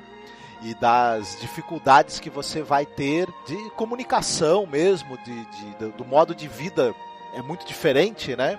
E, e pode ser um empecilho para um amor, né? E, e, e realmente no, no, na história original é um empecilho que não, não, não dá para ser superado, né? E, e, você falou também dos cenários e dos efeitos e tudo. É, essa série tem uma coisa esses efeitos que eles são meio datados, eles não, ele, mas me agrada um negócio que eu acho que esses efeitos eles funcionam para atiçar a sua imaginação. Eles levam você a imaginar as coisas em vez de, te dar aquilo totalmente pronto e de uma maneira completamente realista e crível 100%. Então me, me agrada muito esse negócio do, do, do, cinema e da televisão de imaginação, em que a sua imaginação tem que completar alguma coisa ali. Então esse exercício me, me agrada muito enquanto espectador. Eu, eu gosto de efeitos visuais, claro, perfeitos, é, caríssimos e maravilhosos e tudo, mas às vezes é, eu me sinto um mero espectador daquilo sem eu ter nenhuma chance de, de participar mais ativamente na criação né, e, no, e no na imaginação da história. Então eu, eu gosto quando, quando tem algo para eu completar enquanto audiência. Sim. Também gosto nessa história, que é uma coisa muito bonita, assim, na minha opinião, que é a personagem da Ellen Mirren, né? É fácil você olhar para ela como antagonista, né? Porque você tá torcendo pela, pela sereia, né? Que ela consiga, né? Eu acho que o personagem, que é o personagem até meio escroto, é o do cara do príncipe, porque ele dá um beijo na, na, na menina da sereia. Então você fica, você acaba torcendo, claro, para que a sereia consiga, né? Então, então é fácil a gente hostilizar essa personagem da Erin Mirren, só que ela gosta muito. Ela trata com gentileza, no final ela vai virar espuma do mar, mas ela também vai ser uma espécie de entidade protetora dos dois, né? né? Então isso é muito bonito, né? É um final que é, claro, né? Não era o destino dela, talvez ficar com ele, mas ela não é uma vítima dessa situação, né? E sim, ela, ela, sei lá, abraçou as consequências, né, do, da decisão dela, né? Sim. É bonito, muito bonito. Sim, sim. É, tem essa coisa do agridoce que o Hans Christian Andersen coloca nas suas histórias. É, Então tá presente aí essa, esse, essa característica dos contos dele, que eles têm esse lado meio, meio triste, meio amargo da vida. E, é. e, e, e das consequências das escolhas das pessoas, né? Mas o, o babaca é. nessa história é o, é o Andrew mesmo, é o príncipe Andrew, eu acho. Com certeza, também acho. Né? O Anderson realmente é um dos meus favoritos, é o que eu tinha os livros para ler, livros ilustrados que eu guardava com muito afeto, sabe, muito carinho. Então gosto muito mesmo do Hans Christian Andersen. Pois é, agora a gente vai só comentar rapidinho aqui o último episódio, que é um episódio que termina super good vibes, né? Depois a série não continuou mais, que é a história das princesas dançarinas, né? Que eu gosto muito desse episódio também. Que tem o Peter Weller no episódio, o cara do Robocop, gente. Né, fazendo um soldado bonitão com uma faixa verde na cabeça, né? Uma história interessante, né? Ela tem uma questão é, também de se analisar que é o rei que ele é super protetor, não deixa as filhas saírem para nada e fica o tempo todo subindo uns caras pela janela. É hilário isso daí, né? Não sei se tu lembra, as pessoas estão conversando, tem um cara aparecendo na janela. Sim, sim. É derrubado pela escada, cai no chão. Os caras querem cortejar as, as moças, né? Mas o pai não, não quer deixar de jeito nenhum. E tudo isso é uma, é uma situação é, é, muito hilária. E essa história Good Vibes a gente torce, né, para que é, as seis filhas do cara consigam ser felizes, consigam casar, enfim. Essa história também teve várias revisões aí nos teve filme sobre ela e tudo mais, né? É uma, é uma famosa história que você mesmo falou, good vibes, assim, né? É, meio romântica e que as coisas vão se resolver bem, né? Elas vão acabar conseguindo, né? É, casar, ser felizes e tudo mais, sair debaixo da, da, da asa desse pai super protetor, né? Tal, depois de muitas confusões. Sim, tem aquela atriz do Poltergeist, aquela baixinha lá, que é do, também do filme Os Olhos da Cidade São Meus, que eu adoro essa atriz. Tu lembra o nome dela? Não tô, não tô lembrando aqui. Não lembro. Também não, tem que olhar. Mas ela faz aquela aquela vidente no Poltergeist. Gente, adoro essa atriz. E é claro, no episódio, como eu falei, tem essa questão toda da, do pai que fica tentando segurar as filhas, cada uma tem uma personalidade. Acho isso muito curioso também, que é muito bem definida, né, dentro do episódio. Uma é mais romântica, outra é mais artística, outra a mais velha, a mais sábia, né, que é a Janeta. E tem uns nomes hilários, é a Dineta, Coreta, Loreta, Museta, Vaneta. Puta que pariu. É, cada, é os nomes tudo poeta no final, né? É, mas tá cheio de gente que faz isso, né? Com o nome dos filhos.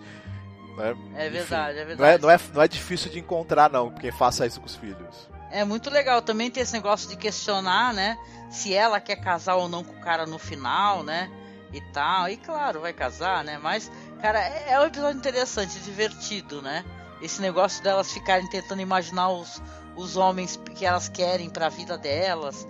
Uma quer marinheiro, a outra quer, sei lá, um barbudo ou bigodudo, não lembro, né, e tal. Mas todos têm uma questão de, de quer ajudar os pobres, quer defender pessoas, né, e tal. É, é aquele negócio da idealização, né, e tal. A gente tá falando de fábulas, né, mas é, é um belo episódio né? Um episódio de encerramento muito bonito, eu acho. É, ele é muito gostoso de se assistir. E do, é outro episódio do Peter Medak, né? E dirigido por ele, tal, ele tem um, um ritmo muito bom também. É, ele sabe, ele sabe, ele sabe é, dosar bem essa coisa do, do humor, da, do, do, do romance, da, do, das dificuldades e tudo mais, dessa coisa do, do, sonho, enfim ele, ele consegue dar um tom para essa história que ela funciona muito bem, né? E, uhum. e tudo e, e, ela, e ela acaba no, no, no, nesse episódio ela não, ela não parece tola demais. Essa coisa de ter um destaque para você ter uma, uma, uma, leitura da personalidade diferente de cada filha e, e de, de, desse tipo de persona de, de cada uma das pessoas e do, e do que, que cada pessoa acaba de, é, desejando e querendo para sua vida, guiada pela sua personalidade diferente. E quem é que vai, vai, vai acabar? Se tem essas personalidades aí, e quem vai servir para elas, né? Que outras personalidades vão se encaixar bem ali para funcionar para essa, essas moças e tudo. Então, essas perguntas aí que fica na nossa cabeça ao longo do episódio são interessantes, assim. Mantém o nosso interesse, né? É verdade, não, e tem que mencionar que tem um ator maravilhoso que é o Roy Dotrice, que faz um. Se eu não me engano, ele faz o personagem do sapateiro. É isso mesmo, ele faz o sapateiro. Ele rouba a cena também, cara. Ele trabalhou no Amadeus, né? Um ator que trabalhou no Amadeus. E ele faz um sapateiro sarrudo, engraçadíssimo. Né? Então, episódio super good vibes. Eu acho que é um bom encerramento, assim, pra, pra série, né? Que pena que, que nem o pessoal comenta, né? As outras séries da série do Val, elas não fizeram tanto sucesso, né, e tal. Tiveram, ou tiveram poucos episódios, porque tem uma, tem uma, uma série adulta que ela fazia também, é, interpretando, contando essas histórias de terror, sabe? Carmila, aquela história lá que até foi interpretada pela Disney, lá do Cavaleiro Sem Cabeça, né? Também tem uma versão. Então tem coisas que inclusive tá no YouTube para quem quiser procurar, só não tem legenda, né? É difícil de arrumar essas coisas com legenda. As séries que você mencionou, elas também estão no YouTube para as pessoas procurarem e o especial também tá lá, né? Se vocês quiserem, eu deixo tudo linkado na publicação. Linko essa publicação que eu fiz dos episódios para ficar mais fácil de assistir. Mas vale muito a pena, né, gente? Recordar a gente que é adulto, uma coisa que trazia pra gente um sentimento tão gostoso assistindo esses episódios pra televisão, né? É uma coisa muito legal de lembrar no dia de hoje, né? Sim, com certeza. É, é, eu fiquei contente de conversar sobre essa série que me trouxe uma sensação de, de nostalgia é, muito boa. Sim, sim, gente, é muito gostoso poder recordar. Eu recomendo para você apresentar para seus filhos, caso vocês tenham filhos, né? E tal, essas séries tão, é, sabe, tão legais assim, né?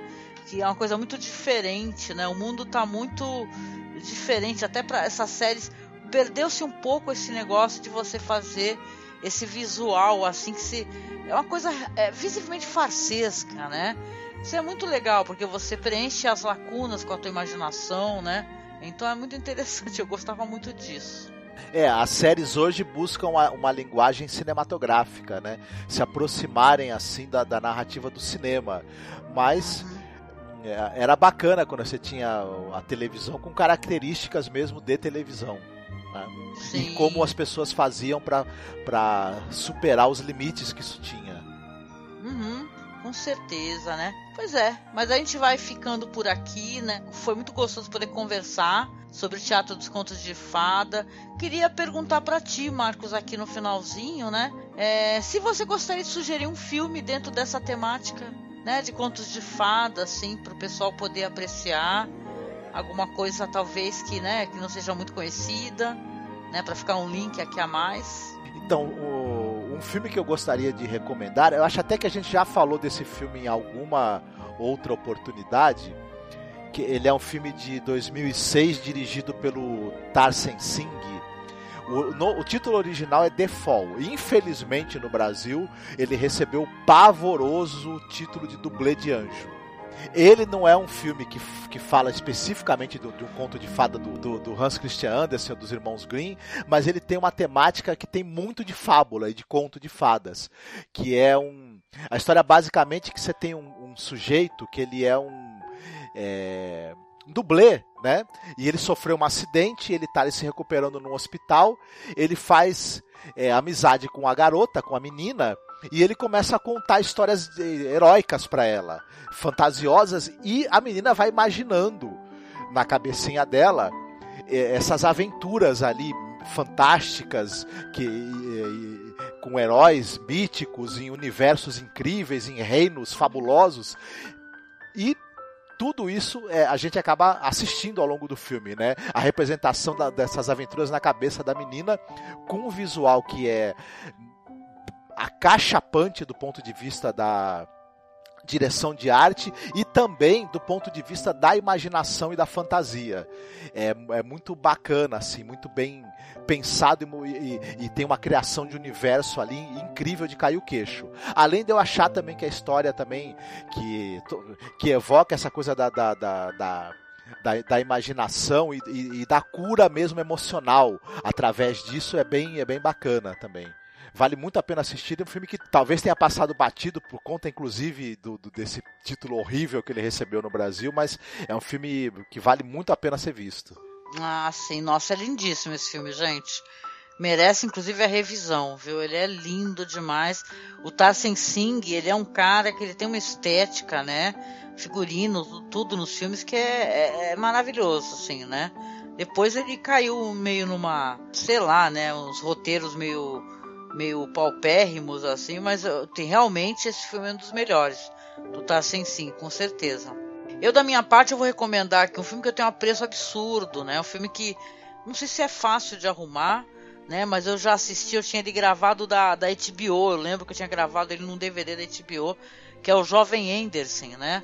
Um filme de 2005 que saiu na época do centenário do Hans Christian Andersen que é um filme que vai contar a, a infância, a juventude do Hans Christian Andersen. Faz histórias trágicas e ele mesmo, a própria história dele é uma história de tragédia, de loucura, né? Também de, de ascensão, né? Então é muito bonito, é um filme que eu lembro que eu chorei muito, né? E conta a história, inclusive, da amizade que ele tinha com o menino, né? E como isso transformou a vida dele. E até mesmo o que ele sofreu, né? Porque ele estava no internato, né? Que ele tinha ali uma família que era mecenas, né?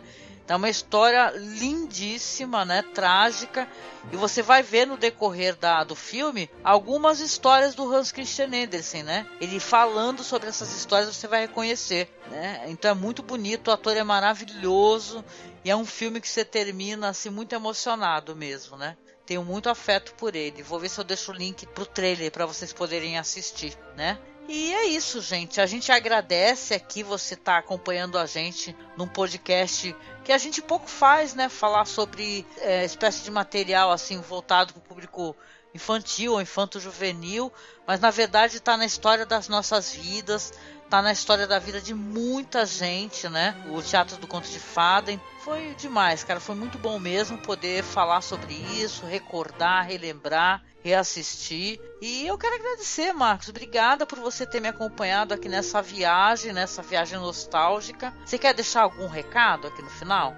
Não deixem de visitar os, os mundos de fantasia e imaginação que vocês visitavam na infância procurem aí na idade adulta, mesmo com a pressa e com a correria do dia a dia, achar um tempinho para revisitar esses locais maravilhosos que vocês visitavam na, na infância. Maravilhoso, faço das suas palavras minhas palavras também. Tenho sempre que resgatar esse sentimento de, de inocência, de alegria, né? Trazer essa nostalgia que faz bem, né? Numa época de que a gente está tão preocupado com tantas questões, a gente é adulto, com tantas responsabilidades. É tão bom a gente poder recordar, né?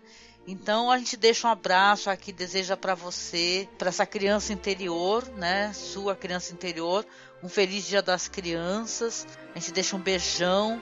A gente pede para você, se você está curtindo o nosso trabalho, subscrever o nosso canal lá no YouTube, curtir a nossa página no Facebook, tá? Que é @masmorracine nosso perfil no Twitter, que é masmorra_cast. Você está curtindo o nosso trabalho, você quer nos apoiar, você quer ser nosso mecenas aqui, seja nosso padrinho, seja nossa madrinha, visita lá o nosso perfil no Padrim e doe algum valor para que a gente possa continuar mantendo o nosso site no ar, tá? Deixa um beijinho para você, um abraço apertado e até o próximo podcast. Fiquem bem, se cuidem.